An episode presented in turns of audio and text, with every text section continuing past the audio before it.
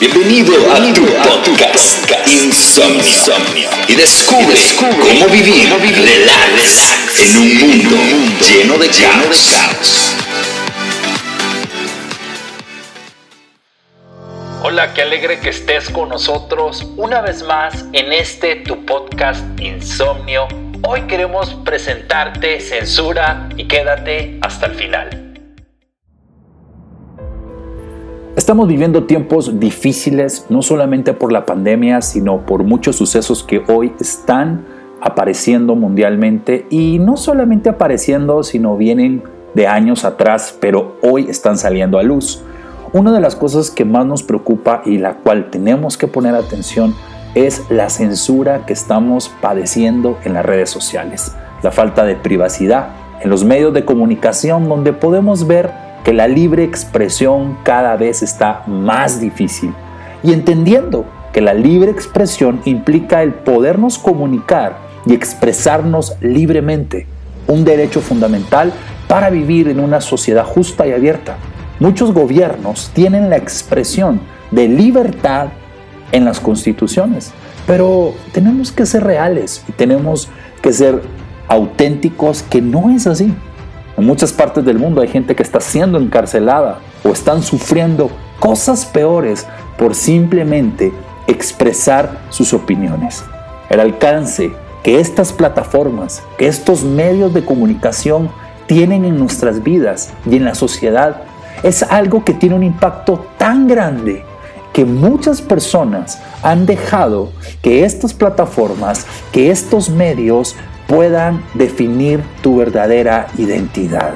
Hoy es más importante un like que nuestra relación en nuestras casas o tener un corazón sano. Nos preocupa más estar con el teléfono todo el día que poder entablar una comunicación con las personas más cercanas a nosotros. Se me vienen dos preguntas. Una es, ¿te estás dando cuenta de lo que está sucediendo mundialmente? Y hacia dónde los poderosos, entre comillas, nos están llevando. Y la número dos es, ¿será que no nos estamos dando cuenta o no queremos darnos cuenta? Porque las cosas van a seguir aumentando. Y como yo le dije a una persona, aunque tú no estés preparado, aunque tú no quieras aceptar la realidad, esto viene para el mundo. Se ha escuchado una frase llamada nuevo orden mundial. Pero yo pienso más que viene un nuevo desorden mundial. Ahora, muchos dicen que el nuevo orden mundial es una teoría de conspiración. Pero no falta de investigar tanto para darnos cuenta de los planes que se vienen para la humanidad. Y yo te quiero explicar algo que luego quiero que investigues. Con el resurgimiento del conservadurismo a principios de la década de los 80, un fenómeno que pasó a denominarse como el neoconservadurismo, entendiendo que el neoconservadurismo es una rama de la filosofía política conservadora que nace en la década de 1960. Esta nace como una respuesta a la política que estaba adoptando en materia exterior el Partido Demócrata de los Estados Unidos durante las protestas que surgen con la guerra de Vietnam comienza a delinearse el nuevo orden mundial que quedará instalado tras la Guerra del Golfo en 1990.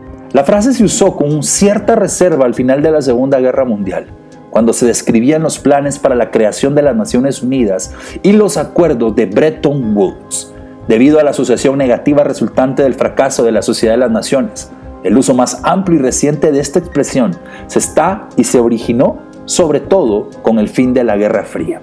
Y es un término que muchos hoy están usando, pero al final la palabra de Dios es clara.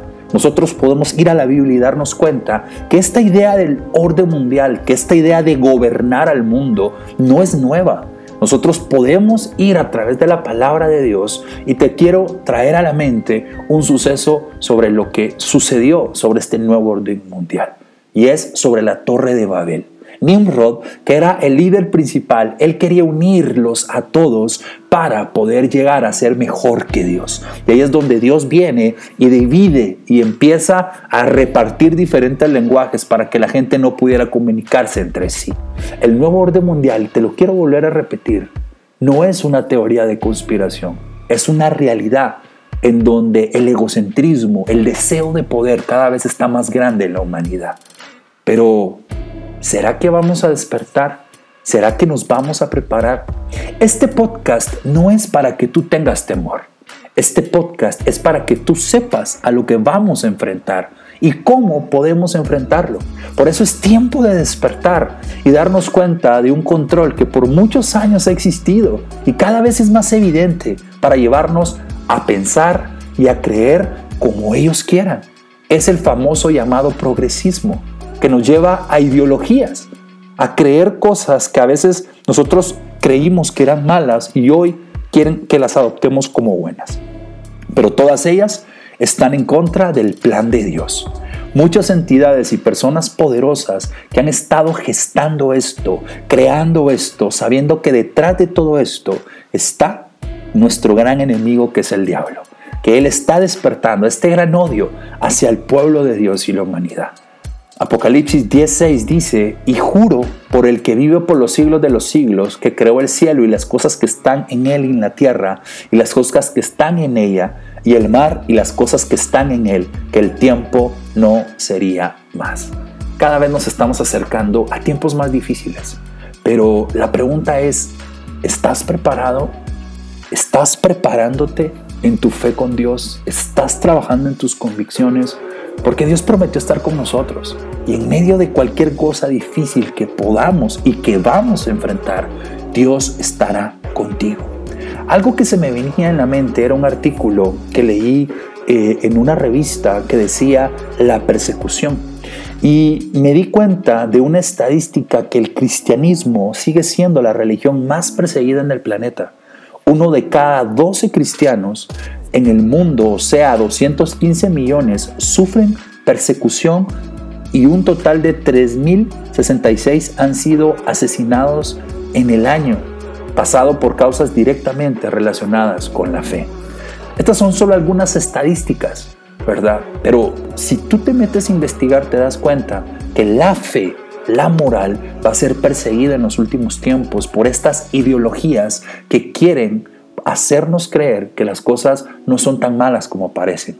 Y tenemos que ser claros que la única institución que es una piedra en los zapatos de estos proyectos, de estos planes que se vienen es el cristianismo y todo lo que la Biblia nos enseña, la moral que debemos practicar, nuestra fe, el amor unos por otros, la base de la familia.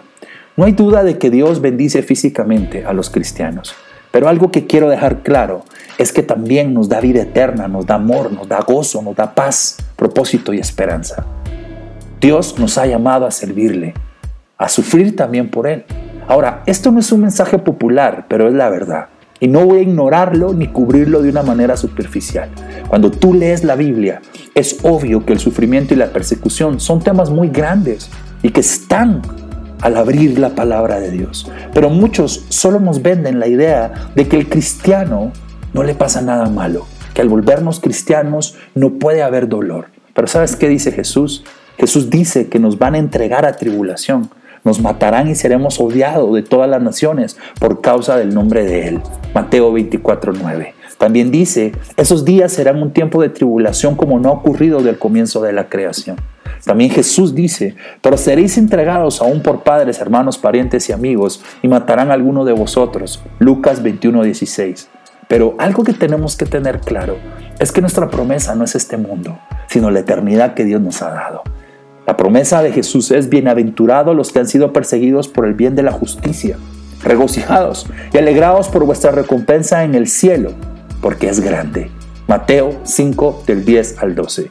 La persecución es censurar o rechazarnos por compartir ese mensaje de salvación, esa moral que nos tiene que llevar a un arrepentimiento, a un cambio y nos da esperanza. Hoy muchos son callados o sus cuentas han sido cerradas por ir en contra de todas estas ideologías nefastas que quieren que creamos. Cada vez serán más obvias. Por eso es tiempo de prepararnos. Por eso es tiempo de estar listos. No es tiempo de temer. Es tiempo de reconocer tres cosas, que las profecías bíblicas se están cumpliendo. Por eso cada vez la Biblia es más veraz.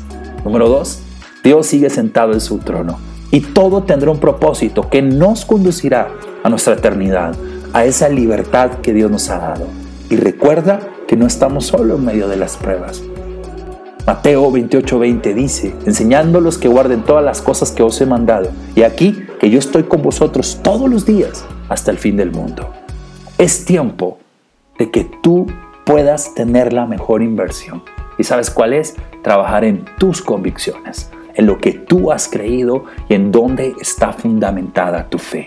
Este es un podcast para que te deje meditando, para que tú puedas investigar y estés preparado estés preparado para lo que viene y que sepamos que no estamos solos, que Dios está con nosotros y Él nos dará la salida para ti y tu familia. Y gracias amigos por estar con nosotros conectados a través del podcast Insomnio y te queremos invitar a que no te pierdas mensajes como este y también que puedas compartirlo con tus amigos y seguirnos a través de las redes sociales. Un abrazo, hasta la próxima.